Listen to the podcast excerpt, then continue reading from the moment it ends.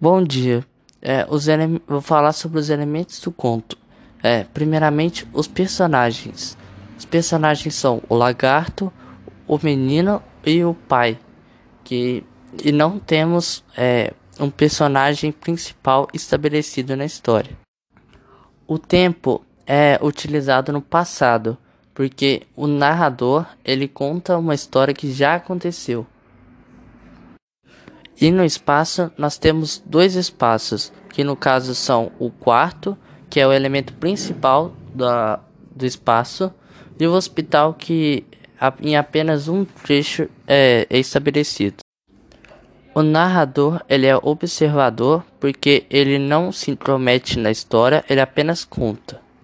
O discurso ele é indireto porque o narrador relata aos seus leitores o que o personagem pensou e disse, mas na terceira pessoa.